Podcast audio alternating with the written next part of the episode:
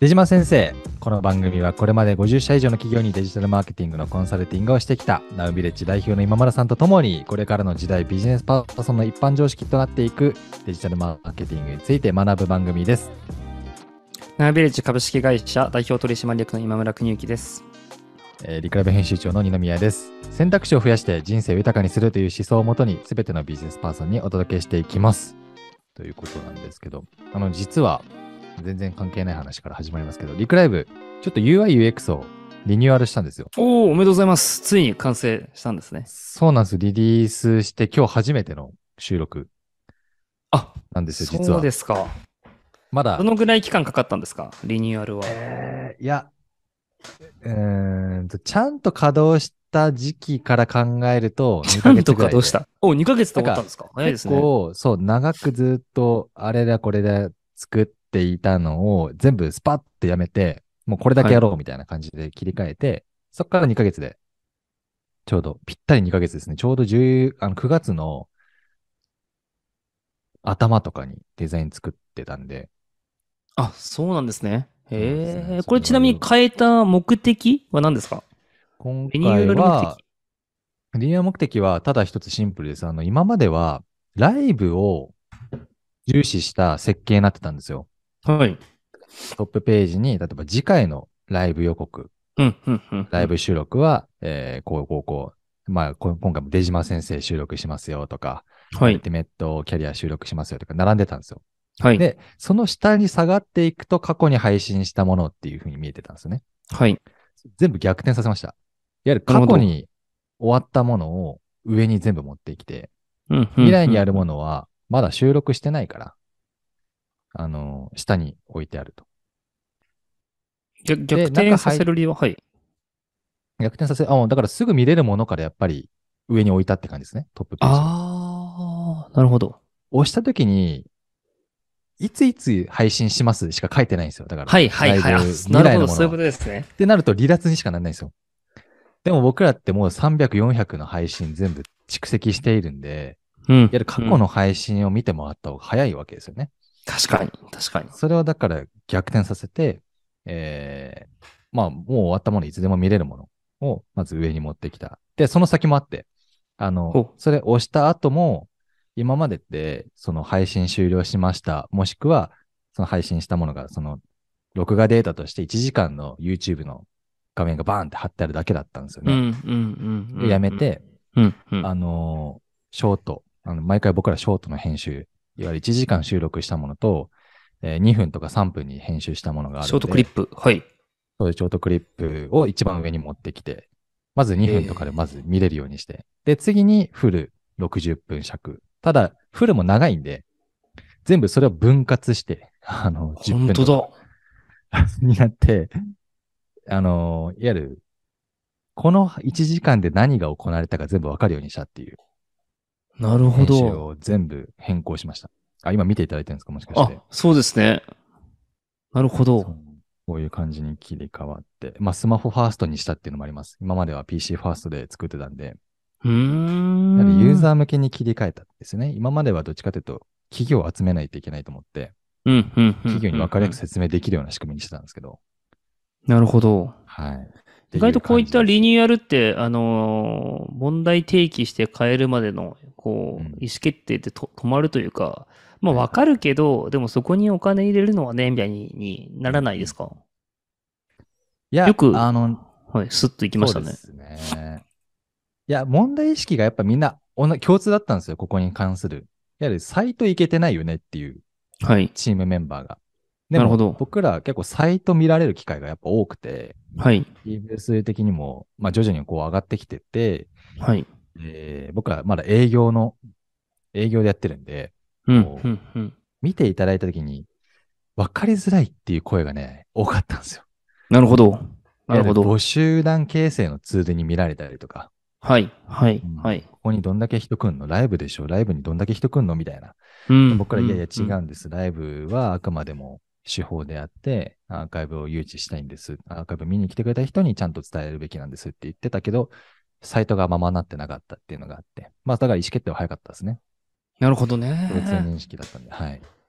やでも意思決定の速さも含めて素晴らしい組織ですね。いろんなことにチャレンジするのと変更するススピードというか。そうですね。いや、おかげさまで本当にみんな、あの動いてくれてますね。ちゃんと。さすがでございます。はい、ごめんなさい。ちょっとそんな話は。いえいえ、お疲れ様でしまあ、た。リニューアはい。ルしたんでぜひ見てくださいっていう告知でした。はい。で、前回に続き、また今回も、あの、本当にお便りいただいてありがとうございます。ありがとうございます。えー今日も、今日はちょっとアフィリ、アフィリエイト系っていうのかな。はい。こんな相談が来てるんですけど、今村さんのこれは、あれ、対応範疇にいますか？そうですね。アフィリエイトはもう、かなりやりまくってる方だと思いますね。あ、そうですか。はいじゃあ、絶対得意領域ですね。そうですね。はいまあ、あの、商材によってとかありますけど、お大枠構造とこういうか特徴は理解していると思っていますねう。んうんうん。じゃあ、そんな今村さんに質問をぶつけてみましょうか。いいですか？はい。い前回ちょっと僕噛んじゃったんですいませんでしたね。やいやいや、大丈夫ですよ。今回は噛まないようにしますんで。はい。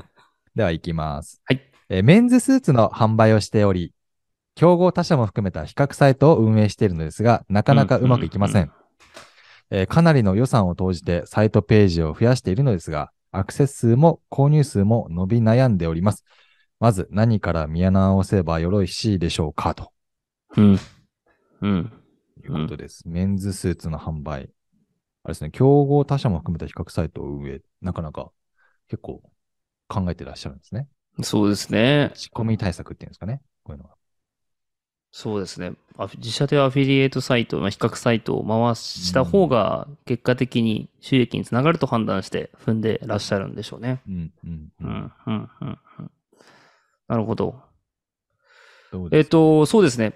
うん、サイトページを増やしている、サイトページを増やしていらっしゃるので、あの、こう、会社としてはもっと予算を積んで購入数伸ばす、自社のメンズスーツの売り上げ伸ばすぞというところで頑張っていらっしゃるような状態ですと。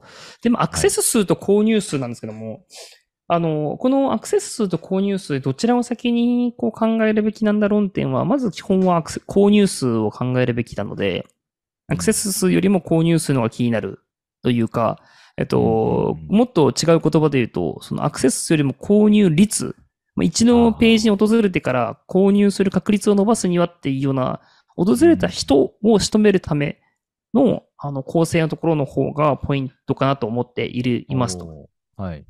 でそこに課題がこの会社さんがないのであれば、次のステップのアクセス数を増やしていこうって話になるんですけど、まず、ファーストステップの購入数って意味だったら、まあ、大体多いパターンですと、えっ、と、最後の個人情報の入力が多いうんと、か、あうんの、はい。違うページ離脱、の部分離脱の部分ですね。もう購入する直前のとこころで、自分のその、これメンズスーツのサイズを入れるときに、こう俺のサイズなんて入れればいいんだっていうようなのでと止まるとか、何かしらその人によって最後購入ボタンを押す直前の個人情報入力のところに対して長い、短い、飛ばされる、えー自分がどれに当てはまるかわからない、あの、ちょっと急いでるんだけど間に合うか間に合わないかもわからない、みたいなところの不満がまだありそうであれば、そこの回収から急いだ方が、えー売上高は伸びやすいし、後からのことも含めても効率的にいけるというようなところは一つ目としてはあるかなと思いますかね。なんかこれちょっとふ僕もメンズスーツ、まあ、うちの会社の方でオーダーのメンズスーツやってたりしてて、こう、おはい。すごく話がわかるなと思うおはいけど、ちょっとどっちなのかなってこうこの質問者のに対してあれで、いわゆるオンラインでメンズスーツ買えるようにも今最近なって増えてきてるんですよね、うんうんそういうブランドも。はいうちの会社もそうですし、はい。えーまあ、大手さんも参入してきたりとか。はい。だから、オンラインで買えるっていうのもしくは、店舗での比較、はい。オーダー。だから、その、ちょっと違いはあるかなと思っていて。えーっと、これ、だから、はい。EC の方ってことですかね、これは。そうだと思いますけどね。ネットでってことですよね。うん。アクセス数もって書いてあるんで。だから、ネットでメンズスーツ売るハードルみたいなところが、いろいろ、まだまだあるのかなというか、そもそも。そうですね。うん。なんか、あの、今まさに、あの、おっしゃっていた、い二宮さんがおっしゃっていたところで、そうそう、あの、ファブリック東京さんとかって、そうですね。最近本当に有名ですよね。あの、あると思うんですけど、あそこって、まあちょっと余談ですけど、ど同世代で、あの、同じ1986年世代経営社会みたいなところでおは会いさせていただいて、あ、36歳でこんな頑張ってる方いるんや、みたいなそうな感じの。んですね。。はいなんですけど、あの方たちが私の理解だと、ああの、はいあそこが店舗をやる理由って、他の、結局最後 EC で買わせるモデルになっていると。そうですね。マですけども、ーケティングですよね。リアルなそうですよね。。はい。そこで販物販として販売したい意図はなく、そこに来て試着したり、ぬ布自体を、生地自体を選んでいただく体験はそこでやっていらっしゃると思うんですが、うんなんかそういった意味でのその店舗連動っていうのはあれかもしれませんけど、うんうんうんあの、比較サイトって、あの、そもそもどういうタイミングで比較サイトっていうものが、あの、成り立つかうん。うんっていうところなんですけど、はいはいはい。あのちょっと意識気になりますね。あ、そうなんですよ。これ、これ結構面白いポイントで、あの、商材によってなぜこの商材比較サイトがないんだろう？で、なぜこの商材比較サイトがあるんだろう？っていうのを考えてみると面白くて、うんうんクレジット、クレ比較サイトで分かりやすいんで、クレジットカードが一番大きいです。金融系が大きいんですけども、ありますねはいはいはい。あれって結局その、い一、こう、この、とこのクレジットカードで決め決めた後の使う金額がもう、ものすごい金額になっている。で、そのまあ2%、はいはいはい3%を手数料としてもらえるので、一人の顧客を書くアフィリエイアフィサイはいはいはい。あ、すいません。私の説明ですね。えっと、クレジットカード会社アメックスさんだったら、はい。アメックスっていうカードを選んでもらえば、アメックスで年間ひ1000万落としますってなったら、その、アにメックス自体がってことですね。アメックス自体がその2%を店舗側からもらえるじゃないですか。はいはい。そうですね、そうですね。まずは。で、結構解約率も低かったりうんするので、なんで、商材自体のた単価がむちゃくちゃ高いっていうのが基本のキー。なので、メンズスーツの中でも単価が高くないと、うん。比較サイトでユーザーが比較しようという気にならないというか、うん。まあ失礼ですけど、ススーツカンパニーさんとかかな。社名言っちゃって申し訳ないですけど、とかってどちらかというと失礼ですけど、こう、ファッションというよりは消費財のような見方で顧客も見ていらっしゃるんで、なんで比較サイトなんか行かなくても、まあ駅の近くにいるあそこでじゃじゃじゃっとまあ1万円ぐらいの、いいんじゃないみたいな。うん。うんメンズスーツの単価が5万、10万、15万って上がってきてるタイミングだと、自分にとっていいものを比較しようっていうようなうん。形になって初めてなるので、この基本的に単価は高くないと比較サイトがを運営するにし、し、しすら、しすらないっていうようなところは、はいはい。まずありますよね。うんうんうんうん。なるほどあとはその彼らが購入するにあたって何を決定軸として最終的に、あのーえ選ぶんだっていうところの分岐の仕方なんですけれども、ど。うん。あの、その分岐の仕方っていうところが、もちろんその価格帯と、それからなんかおすす、おしゃれポイントみたいなものとか、デザイン、着心地、生地とかっていうところが、こうあって選ぶんですが、果たしてそれを見て、あの、なんだろうな、その店舗に意思決定するかっていうと、どう、どうなんでしょうね。ススーツとかの場合だったら、あの、現物のそのインスタグラムだったりだとか、えー動画で本当にそういったこう、テーラーさんがえーサポートしているものを見たりだとかして余震を貯めていかないと、あの記事が二重丸だって書いてあっても、あの、よ、よよくわかんなそうだな、みたいな。はいはいはい。のとかは結構大きいんで、ちょっと話ずれちゃうかもしれませんけど、比較サイトでメンズスーツをこう伸ばすっていうのは、まあ、あっていますけど、インフルエンサーマーケットとかの方がああ、なるほどなるほど。いいんじゃないのかなっていうふうに思ったりはしますけどね。なんか打ち手としてそもそもみたいなところちょっと僕も気になるんですけど、はい。アフィリもそうですけど、えー、インフルエンサーの仕組みってどういう感じなんですか？インフルエンサーの仕組みって、えっと、PV×0.5 円から2円とかの支払いが多いんですよ。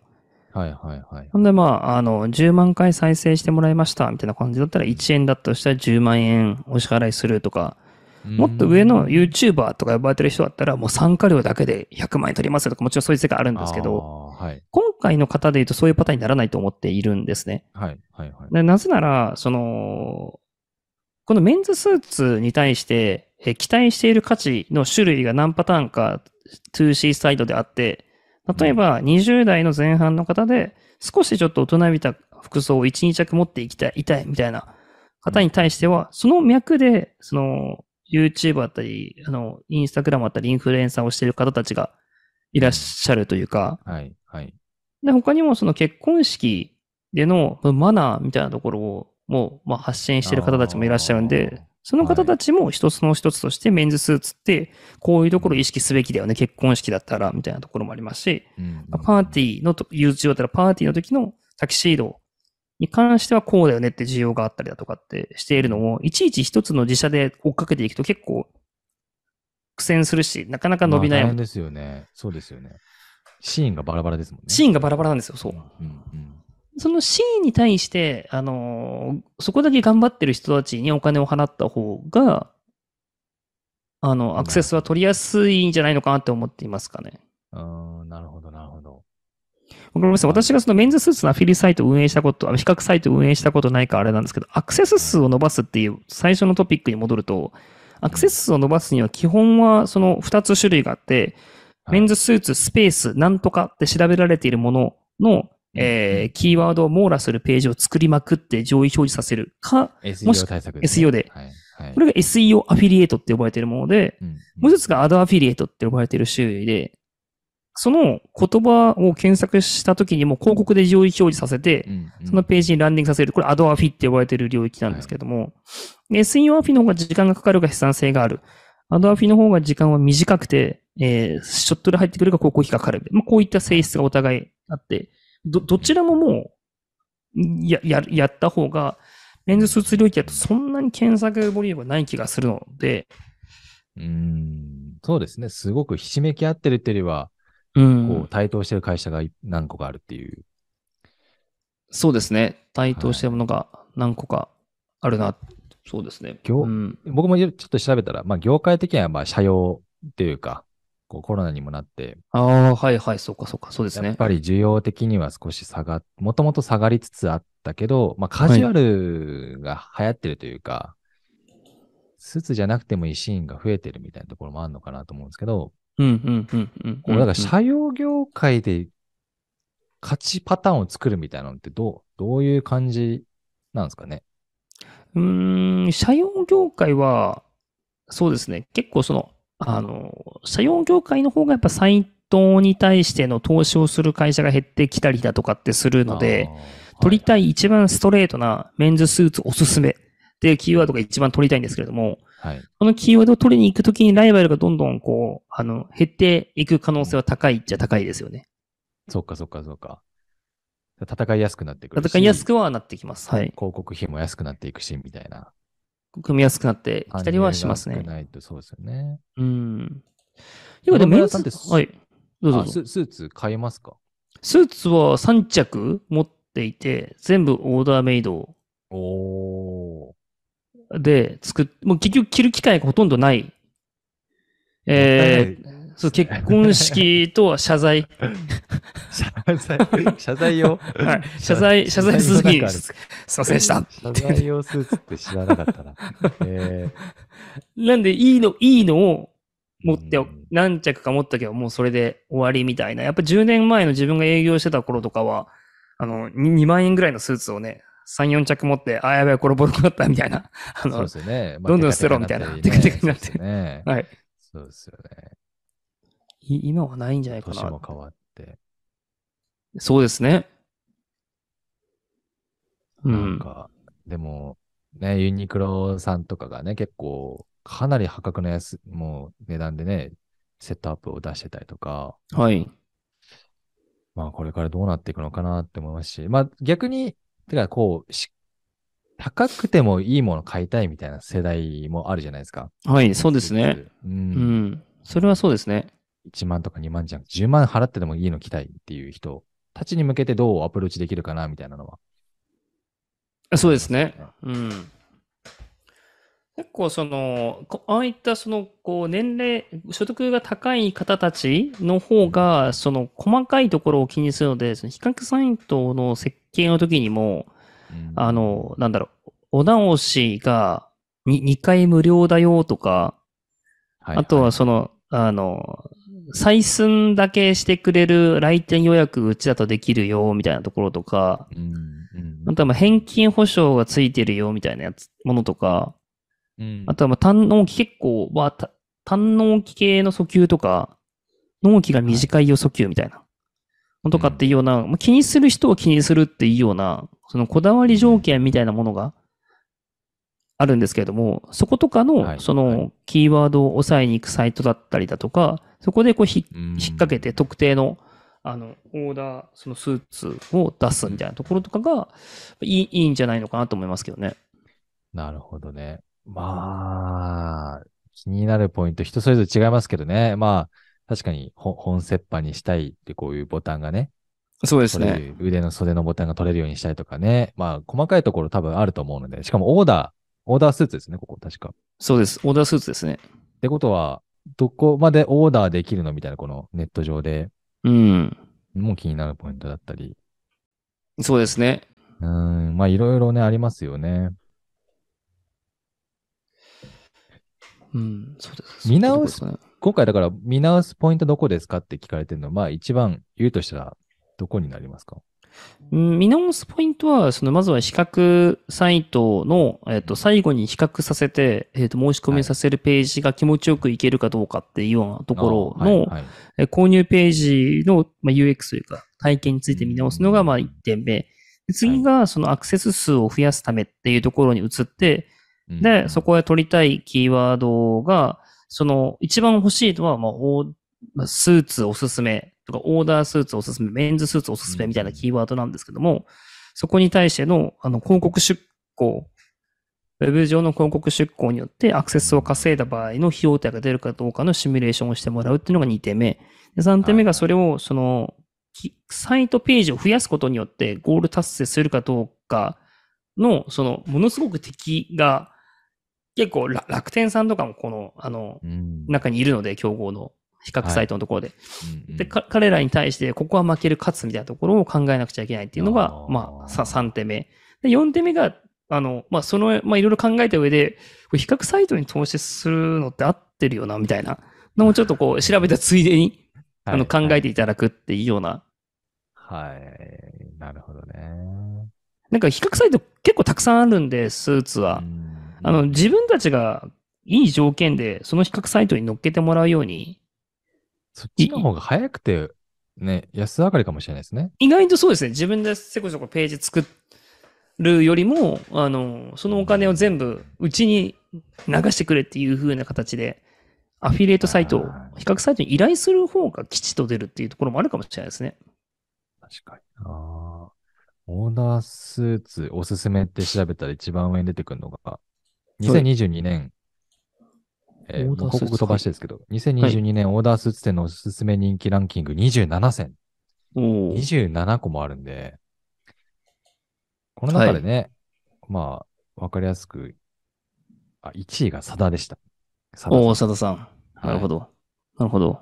2位が、まあ2位、ナンバー2っていう感じ、2位でかわかんないですけど、まあファブリック東京、3番目、うん麻布テラさん、みたいな感じで、並んでますけどね。いやでもちゃんと乗っけてもらうみたいなね。そうですね。今、二宮さんが見てらっしゃるサイト見ましたけど、でもこのサイトは上位表示されている理由もありますが、あの、もうちょっと改善の余地があるなって見て思っちゃいますけどね。お、ちょっと今言ってもらってもいいこですか？このそサイトはですね、あの、いい点は、まずは、あの、一番上にですね、あの、こう権威性を、えー乗っけるために、あの、私が監修者だ、私がガイドだって乗っけてるんですけど、はい。れうんこれが、あの、まあ、Google でさ、この近年注目されている EAT っていう概念の、だ、お誰がそれをこう述べたんだってところを Google が見てくるので、、おーこういっはたものを乗っけているところが強かったりだとか、あ、そうなんですか。そうです、そうです。このサイト自体がそもそも別にスーツの話をしているわけでは全体としてはない。おすすめ情報サービスってところで、専門家の意見を述べてます。すねぜ全ポータルサイトなんで、うんまあ、お酒もコスメもアウトドアもたくさん載ってますよってサイトなんで、載ってます。いろんなことやり続けた過程で上位表示しちゃう。まあ、ドメインパワーが強いっていうような形ですね。はいはいはい。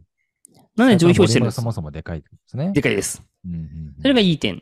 ただ悪い点で言うと、ドメイン表示、ドメインが強い上位表示しているが、来たユーザーに対して本当に、えーうん欲しい価値の内容をこの記事が与えているかというと、あの、うんそうではないかなっていうふうに思っていて、普通は、えっと、比較サイトなんで、自分の条件はこれだっていうのをポチポチポチポチ選ばして、押すってやったあら、ボンって出さなくちゃいけないはずだと思うんですよ。なるほど、なるほど。でそういう検索性がこのサイトにないというか、普通は一番上にそれを置くべきだと思うんですよ。僕はこうだけど、僕に合うどのはどれだっていうふうにはい出させる設計にするべきなんですけど、チェックボックス系でね。チェックボックス系で。はいはい。なんで、ユーザーから見ると、これよりも、こうじゃな、これじゃない後ろのもっと2位、3位についているサイトで自分に合うものをスムーズに探せるサイトの方が、結果的に購入率は上がってるはずだと思います。なるほど。ちょっとサイトを、あの、リスナーの方は見れないので、ちょっと言い、言いですね言いようないかもしれないですけど。はい。まあ、あの、ま、マイベストっていう、今、サイトでしたけど、今ちょっと、で、2位に来てたやつも見てみたんですけど、こっちはあれでしたね。あの、ちゃんと、この記事書いた人なのかわかんないですけど、ちちゃんとオーダースーツ作ってきてますね。全部の会社で。あ、それはすごいですね。すごい。4社 ?4、ももっとかな ?9 社徹底比較って書いてあって、はい1着絶対作ってます、その会社で一個一個。おすごい。これはかなり手の込んだ。これは手の込んでますね。うん。これはかなりいいですよね。実際に同じ人が全、全社の来てますね。本当だ。すごい。いやまあ、ここまでやると信用性ちょっとあるかもしれないです。そうですただブランね。ドが27個並んでるより、9社の徹底比較の方がうん、うん、うん。価値はありそうですね。うん攻めるんなら、進行で攻めるならこういう仕方の方がいいですよね。一記事に魂を、みたいな方が。そうですね。うん。ボリュームじゃなくて、はい。1個のもう最高の記事。そうですね。なるといいですね。こうん、うん。絶う対こちらの方がいいですねこ。の記事。うん。ま確かになるほどめちゃくちゃ長いこういうのは勉強になりますね。オーダーの仕方から記事のレベル感から全部載ってますね。確かに。うんうんうんこれ今村さんから見ていい？いや、ここ。はいいいいですね。ああ。はいでこういうことですね。求めているのっていうのは。そうですね。こちらの方が絶対信頼度上がるので、はい。ちょっと最初の会社さんがここまでやったらもう、あの、ボロ、ボロ負けですよね。はい。中も外も1ページ強いんだ目見たらもう終わりですもんね。はいそうですね。これは最強だってあるんですけど、は。はいい。いや、そんな会社、今ちょっと、一応ね、なあのー何を見たかっていうと、カスタムライフさんっていうのかな、これ。はい。カスタムライフさん。に選びの基準を、カスタムライフさん、すごいいい記事でした。うん。うん。勝手にうんよ読んでますけどね。あまあ、そんなところで。いや、なかなか奥深そうですね、アフィリ系の話は。また。そうですね。あの、サイトメインの強さ、商材の強さ、そこからこれまだ話してないですけど、クリックしてからの強さというか、あの、この佐田さんにいい子をと思ってクリックしてから佐田さんでどういうページを作っているか。ここがすごい、ただホームページに送ってるだけなのか、もういきなりフォームを入力させるのかってこれはまた違うので、今日はそのそこに入る前、そうです、そうです、そうです。うんまず入り口、本当に入り口の入り口ですよね。こう比較サイトとしての優位性。そうですね。その先もまたあると。その隙間またあります。えーそういった質問が来ればまた、ぜひ。今回は、まあ、アフィリサイトの、まあ、比較サイトの運営でどうすればいいでしょうかって質問でした。はい。こういった形で、あの、毎回、えー出島先生、まあ、先生なんで、あの、先生、質問ですみたいな感じで、えーお便りいただけると非常に嬉しいので、えーどんどんください。お待ちしております。かしこまりました。えはい。ありがとうございます。今村さんがかしこまりました。今村さんは送んなくて確かにですよ大丈夫ですからね逆逆はい。ありがとうござい。ました。とい。うことで、出島先生、ここまでお聞きい。ただきありがとうござい。ました。えー番組の感想は、ハッシュタグ、出島先生、えー出島カタカナ、先生は漢字でお願いします。そして、この番組を聞いてデジタルマーケティングの相談をしたいと思われた方々は、ぜひ、えーお気軽にご連絡ください。今村さんへの質問、感想も大歓迎です。メールアドレスもご用意しております。えーサポートアットマークリクライブ .jp です。概要欄にも貼ってあります。えーこの番組は各週火曜日にライブ収録、その週の金曜日にポッドキャストで配信されます。次回もどうぞよろしくお願いします。Thank you.